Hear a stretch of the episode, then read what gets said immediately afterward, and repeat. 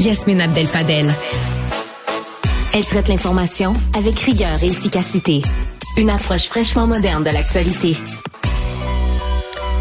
Un, un des groupes là, qui conteste la loi 21, c'est nul autre que la Fédération autonome de l'enseignement, la FAE, les syndicats des enseignants et des enseignantes qui sont principalement dans la grande région de Montréal qui disent que cette loi-là, ben, elle vient porter atteinte à certains de leurs membres, qui vient, elle vient leur retirer des droits, notamment dans un contexte de travail comme euh, dans le secteur de l'éducation.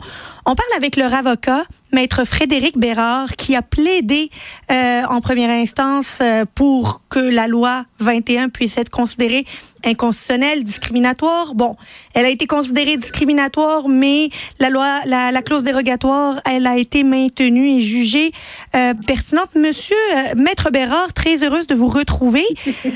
Vous devez être excité à demain.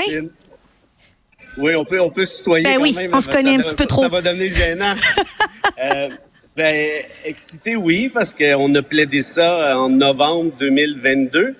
Euh, donc, nécessairement, on s'attend à une décision euh, très étoffée, euh, soutenue. Euh, euh, évidemment, je peux pas commenter dans, dans le méga détail, mais j'ai confiance que, que les trois juges qui étaient là, dans tous les cas, vont rendre une décision digne d'un état de droit de notre nom. C'est quoi vos arguments principaux? C'est quoi les arguments de la Fédération autonome de l'enseignement pour dire que cette loi-là n'a pas de bon sens? Ben, bon, évidemment que la loi est discriminatoire, ça, je pense que ça prend pas la tête à Papineau là, pour le réaliser. La Cour supérieure l'a confirmé. Euh, on crée une distinction hein, sur euh, un motif qui est euh, prévu à l'article 15, notamment de la Charte canadienne, c'est-à-dire la religion. Euh, le l'Assemblée nationale n'a pas voulu qu'on fasse le débat sur cette discrimination-là, à savoir si celle-ci se justifie dans le cadre d'une société libre et démocratique. C'est pour ça qu'il a appuyé, qu'il a adopté, pardon, la dérogatoire.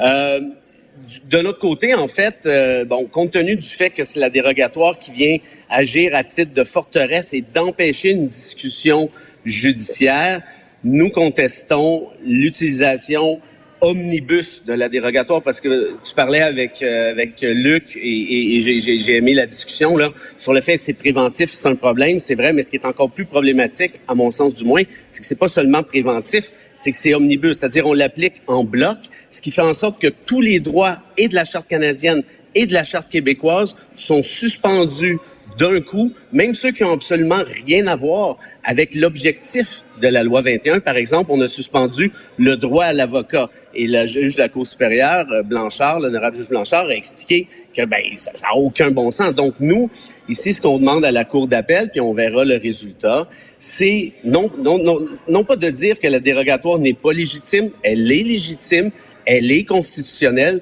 mais un exercice du genre viole l'esprit même de la dérogatoire à la base qui souhaitait un dialogue entre le législateur et les tribunaux. Or, ici, si tu l'appliques à titre préventif et à titre omnibus, ben, tu viens violer justement l'état de la dérogatoire.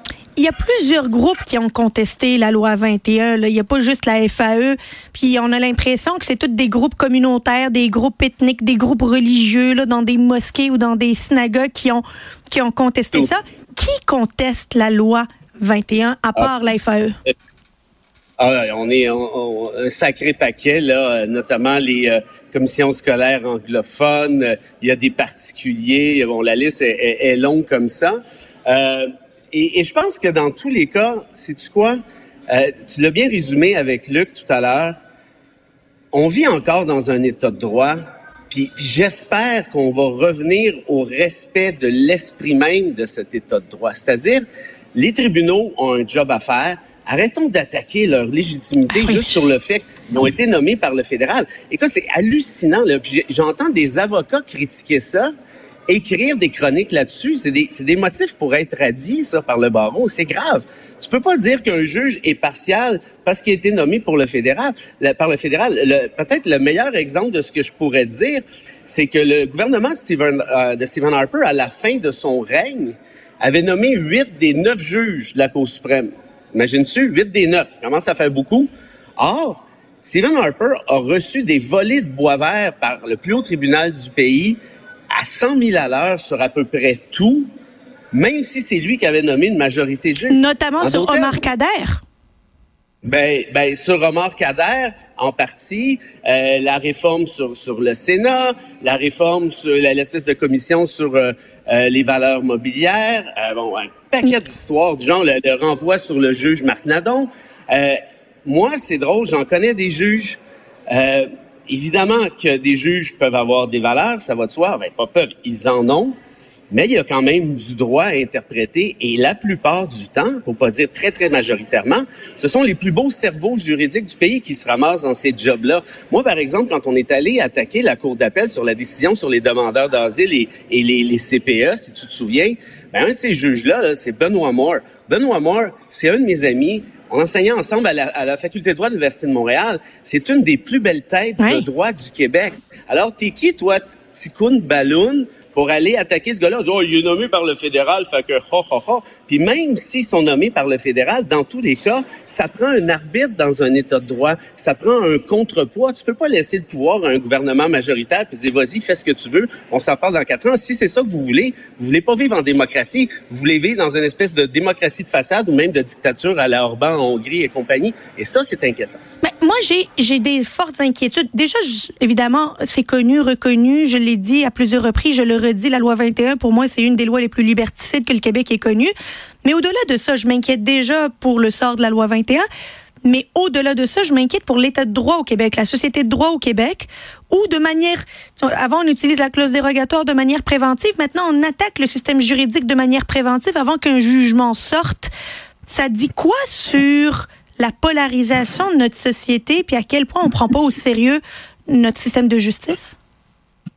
Ben, tu vois, les, pourquoi la FAE agit ici là, sur la dérogatoire? Moi, moi, moi, je suis vraiment fier de les représenter parce qu'ils prennent leur rôle de syndicat au sérieux et pas juste sur les questions de relations de travail, mais d'un point de vue social. Par exemple, on sait qu'en Ontario, l'année passée, tu t'en rappelles, le, gouvernement de Doug Ford avait fait suspendre la liberté d'association pour forcer des conventions collectives aux syndicats. Ben de manière omnibus, de manière préventive, voici, bonsoir, vous n'avez plus rien à dire. En Saskatchewan, au moment où on se parle, on a adopté une loi qui réfère à la dérogatoire pour suspendre les droits de la communauté LBGTQ.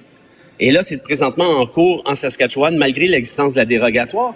En d'autres termes, il y a une tendance de fond qui est très, très forte. Une dérogatoire, c'est un, comment je dirais ça? C'est l'arme nucléaire liberticide par excellence. Quand tu invoques ça, faut que tu, un, tu sois sûr de ton coup, faut que tu le fasses avec circonspection, faut que tu le fasses avec parcimonie, faut que tu le fasses avec intelligence, pas dire, on, parce que donc, ce que j'essaie d'expliquer, c'est que c'est bien beau la loi 21, mais la tendance de fond qui est en train de se créer, c'est pour l'ensemble des libertés. Moi, je te fais, je te fais un pari, Yasmine, Regarde bien ça s'il y a un certain gouvernement qui est élu, qui s'appelle conservateur bientôt, qui décide de restreindre le droit à l'avortement. Là, il y en a qui vont trouver ça pas mal moins drôle parce qu'avec la dérogatoire, tu peux Il pourrait le faire.